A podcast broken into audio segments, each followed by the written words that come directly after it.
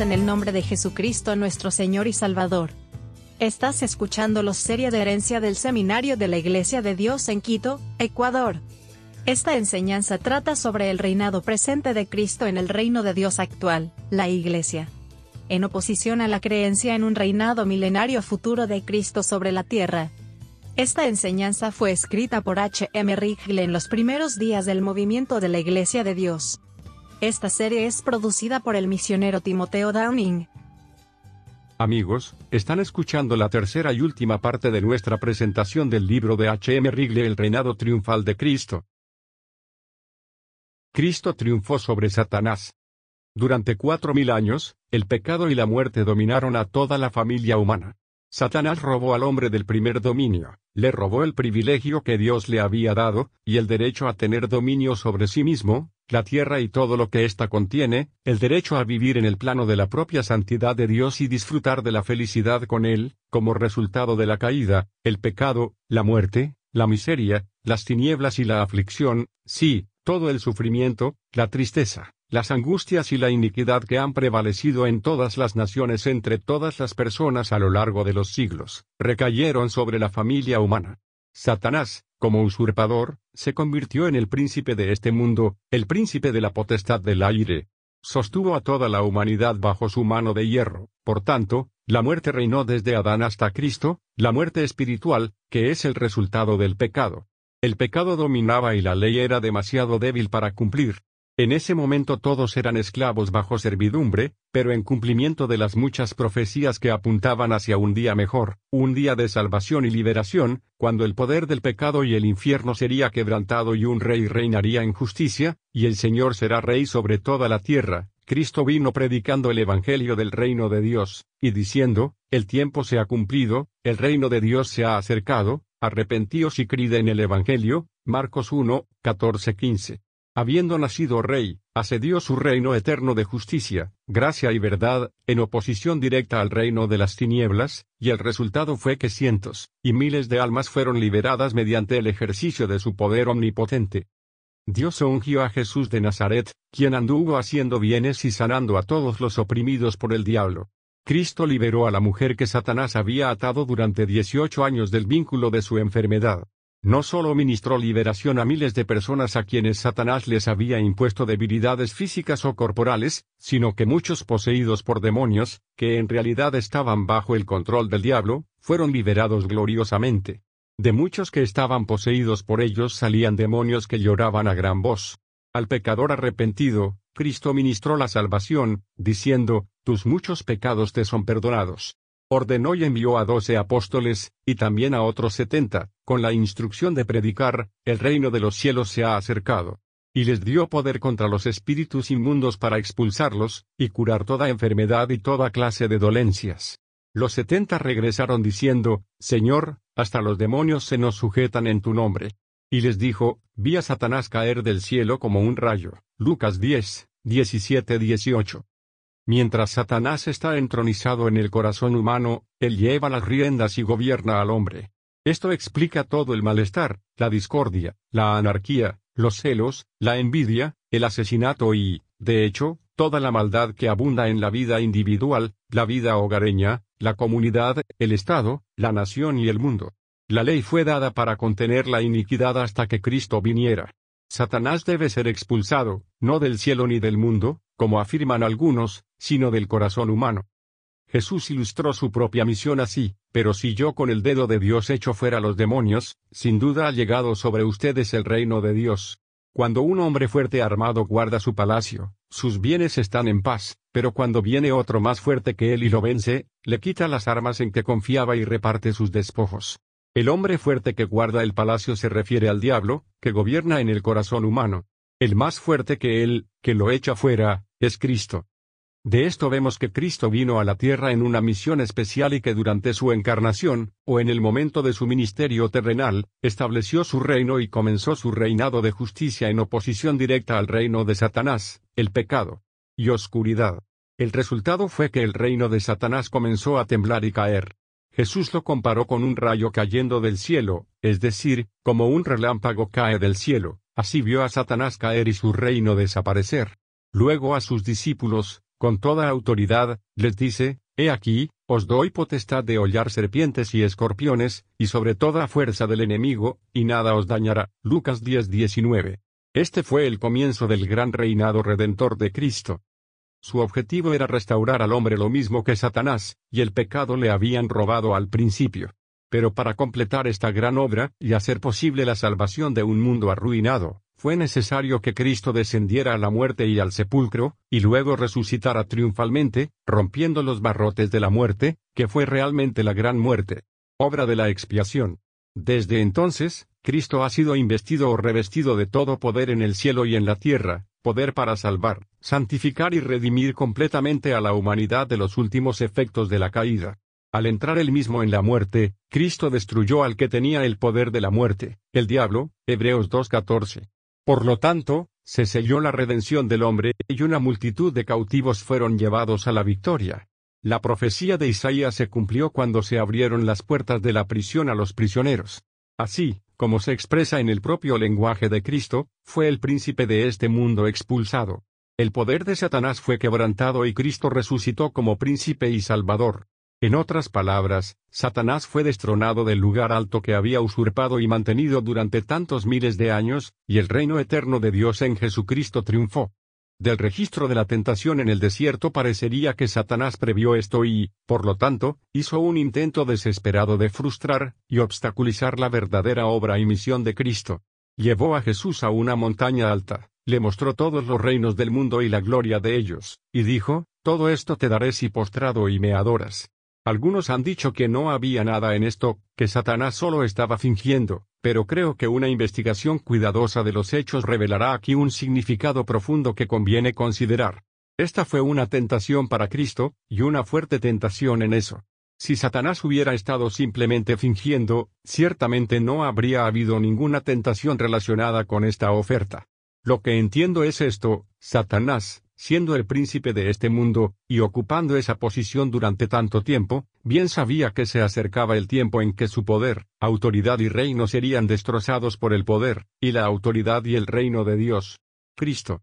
También sabía que para que Cristo cumpliera su gran obra, debía sufrir la ignominia de su propia nación, ser rechazado por los gobernantes y morir con la trágica muerte del criminal más bajo, la muerte de cruz. Ahora viene su tentadora oferta. Era virtualmente esto, simplemente te daré, o te entregaré, todo lo que viniste a lograr, y te ahorraré el sufrimiento y la muerte por los cuales debes pasar, pero necesito una cosa, desmorona y adórame. Esta fue una tentación, y si Cristo se hubiera rendido, Satanás habría vencido, todo el plan de redención se habría arruinado, y el mundo se habría perdido para siempre. Gracias a Dios, Cristo conquistó. Él dice, he vencido al inicuo, por lo tanto, la salvación del mundo estaba asegurada. Después de su gloriosa resurrección de entre los muertos, Cristo ascendió al cielo, coronado de gloria y honra, y se sentó a la diestra de Dios, en un trono mediador, para interceder allí por la salvación de los hombres y por medio del Santo Espíritu, para ejecutar la gran obra de salvación por la que había muerto en la cruz. Habiendo ascendido al cielo, derramó el Espíritu Santo en Pentecostés, cuando la Iglesia cristiana era una institución separada y distinta, la forma orgánica visible del reino de Cristo en la tierra, se estableció y se convirtió en una poderosa fuerza de trabajo en el mundo. Así, los primeros grandes enemigos destruidos, sometidos, en el reinado redentor de Cristo, que comenzó incluso durante su ministerio terrenal, fueron el pecado, la muerte espiritual y el mismo Satanás, el príncipe de las tinieblas. Cristo, habiendo sido investido así con todo poder en el cielo y en la tierra, hizo de su iglesia en la tierra un real sacerdocio, un sacerdocio de reyes. Un Pedro 2, 9. Al lavarnos de nuestros pecados con su propia sangre, nos ha hecho reyes y sacerdotes para Dios y su Padre. Apocalipsis 1, 5, 6 toda la oeste de la Iglesia primitiva elevada al plano superior de la santidad, mediante la abundante gracia de Dios y el don de la justicia, fue capacitada para reinar en vida por uno, Jesucristo, Romanos 5:17. El conflicto con el paganismo. En el momento de la introducción del cristianismo, un sistema de religión falsa era casi universal, y el mundo estaba sujeto a su dominio de hierro. Fue paganismo bajo el gobierno romano. Roma fue el cuarto reino universal que gobernó la tierra, y tenía el poder supremo cuando Cristo apareció para establecer el reino eterno de Dios. La religión de Roma era entonces puramente pagana.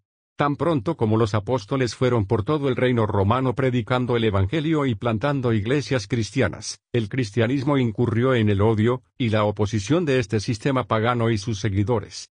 Así tuvo lugar un gran conflicto entre el cristianismo primitivo puro y los sistemas religiosos paganos. Esto se muestra en el libro de símbolos, Apocalipsis. Y apareció una gran maravilla en el cielo, una mujer vestida del sol, y de la luna debajo de sus pies, y sobre su cabeza una corona de doce estrellas, y estando encinta, lloró, estaba de parto y se afligió por dar a luz. Y apareció otra maravilla en el cielo, y vi un gran dragón rojo que tenía siete cabezas y diez cuernos, y siete diademas sobre sus cabezas y su cola dibujó el tercer par, de las estrellas de los cielos y las arrojó a la tierra, y el dragón se paró ante la mujer que estaba lista para dar a luz, para devorar a su hijo tan pronto como tuviera el cuerno.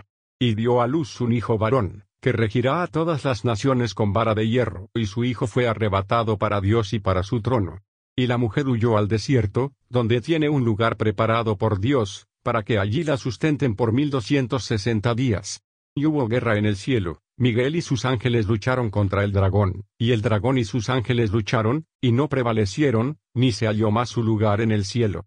Y fue lanzado fuera el gran dragón, la serpiente antigua, que se llama Diablo y Satanás, el cual engaña al mundo entero, estaba al este en la tierra, y sus ángeles fueron arrojados con él.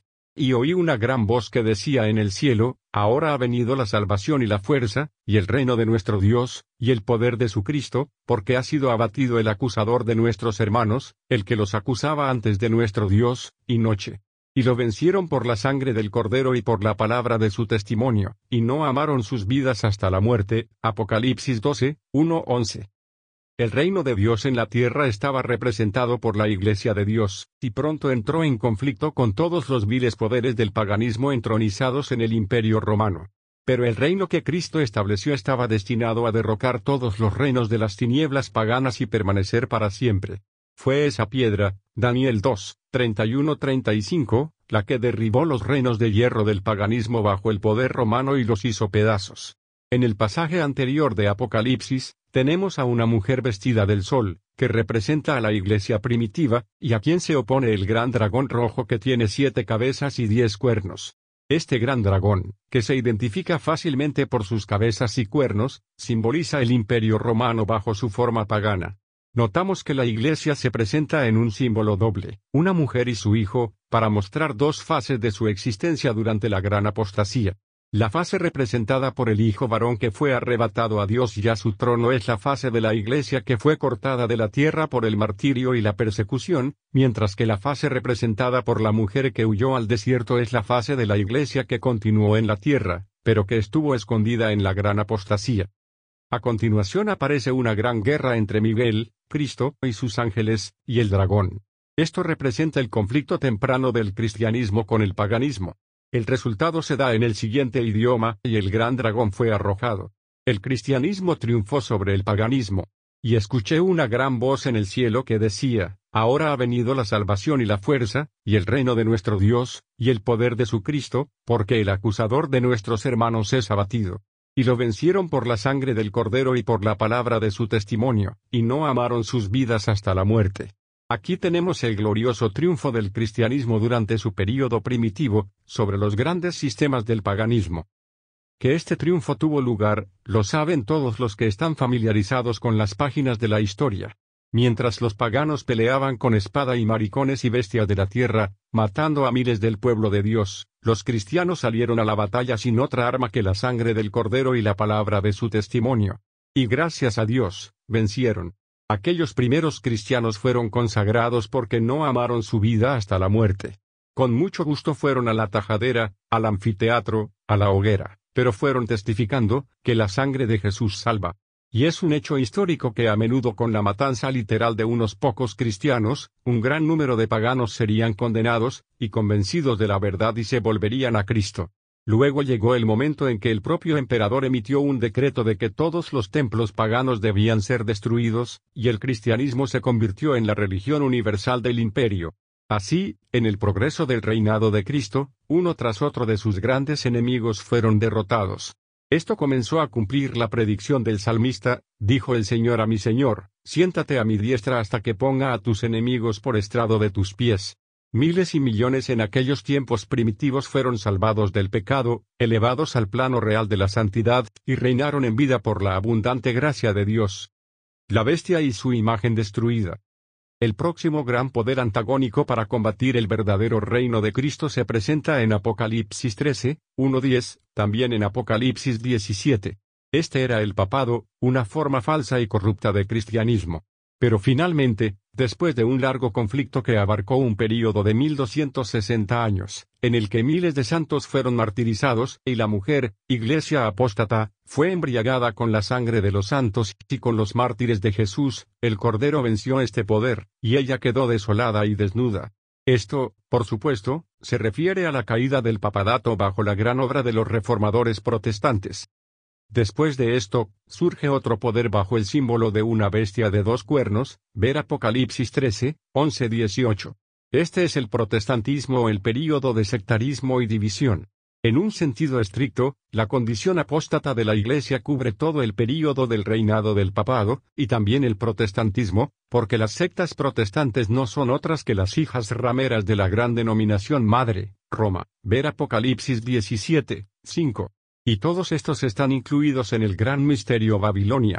Pero en Apocalipsis 18 se predice el tiempo de una gran reforma en el progreso del reino de Dios y el reinado redentor de Cristo, en la cual se declara la caída de esta Babel de confusión antagónica, y el pueblo de Dios es llamado a salir de ella.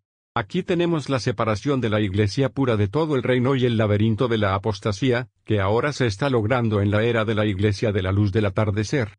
Esta iglesia pura y redimida se muestra en Apocalipsis 15, 2-3, y vi como un mar de vidrio mezclado con fuego, y a los que habían obtenido la victoria sobre la bestia, y sobre su imagen, y sobre su marca, y sobre el número de su nombre, párate sobre el mar de vidrio con las arpas de Dios.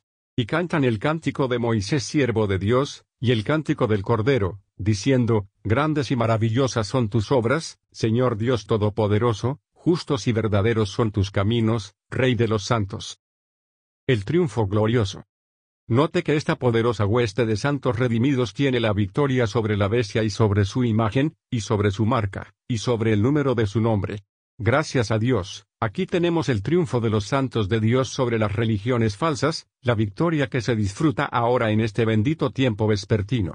Se observará además que este triunfo da honor a Cristo y gloria a su nombre, como el gran Rey de los santos. Este triunfo del reino de Cristo sobre los enemigos de la Iglesia se muestra más a fondo en Apocalipsis 19, 1 al 8. Luego, vemos a la bestia, los reyes de la tierra y sus ejércitos reunidos para hacer la guerra contra Cristo y su poderoso ejército, ver Apocalipsis 19, 19. Estos son reunidos por espíritus inmundos de demonios, es una reunión de los remanentes de todas las religiones falsas de la tierra, Apocalipsis 16, 13-14. Es el conflicto final antes de la revelación de Jesucristo desde el cielo, llamado la batalla de ese gran día del Dios Todopoderoso. Todo este laberinto de religión falsa se ve bajo la figura o símbolo de Gog y Magog. Estos rodearán el campamento de los santos, la ciudad amada, que representa la iglesia pura en este tiempo de la tarde. La preparación para este gran y final conflicto está ahora en marcha, y ya existe una confederación de las diferentes religiones falsas de la tierra contra la pura Iglesia de Dios. Pero el que nunca ha perdido una batalla, que está sentado a la diestra de Dios, hasta que todo enemigo sea puesto por estrado de sus pies, porque es necesario que él reine hasta que haya puesto a todos los enemigos debajo de sus pies, también triunfará en este conflicto. Porque cuando estas religiones falsas se reúnan para dar un golpe terrible, el fuego descenderá del cielo y las devorará. Ver Apocalipsis 29. En mi opinión, esto representa la venida de Jesucristo en llamas de fuego en su segunda venida. El diablo, así como los defensores y seguidores de toda religión falsa de la tierra, serán arrojados al lago de fuego, Apocalipsis 20:10. En ese mismo momento tendrá lugar la resurrección universal de los muertos, que destruirá al último enemigo, la muerte.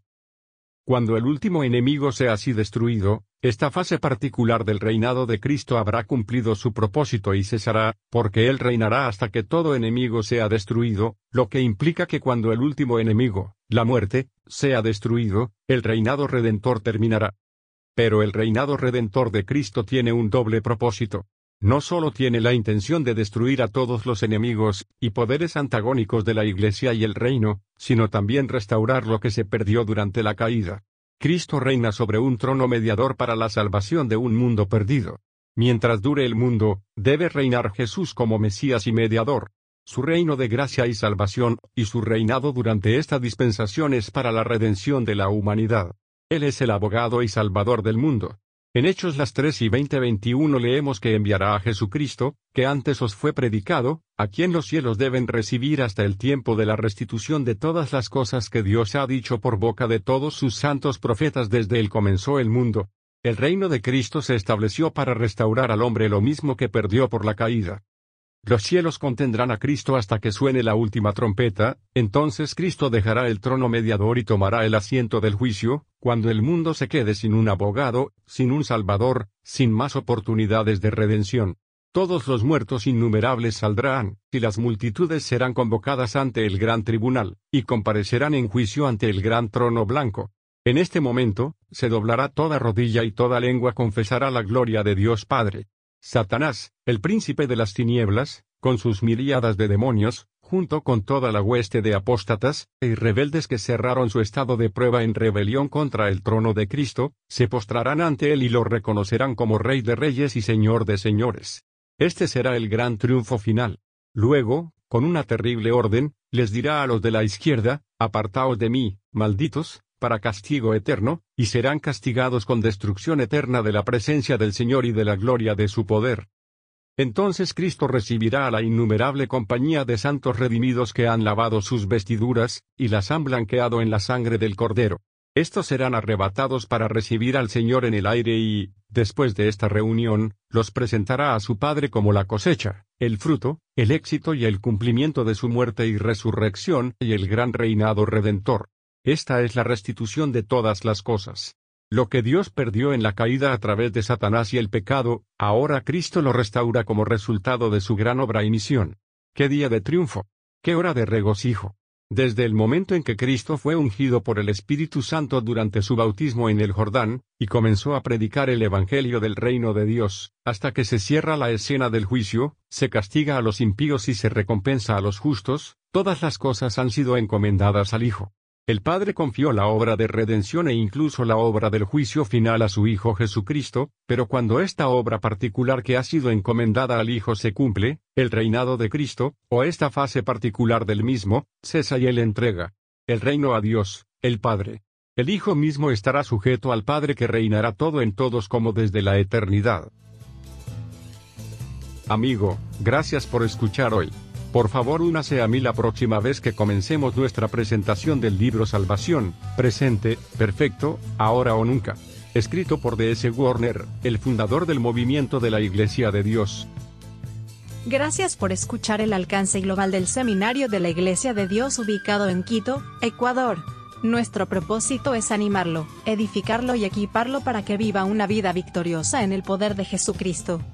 Siga este podcast para obtener una enseñanza bíblica clara. Si disfrutó de este programa, califique este podcast con 5 estrellas para que otros puedan encontrarlo.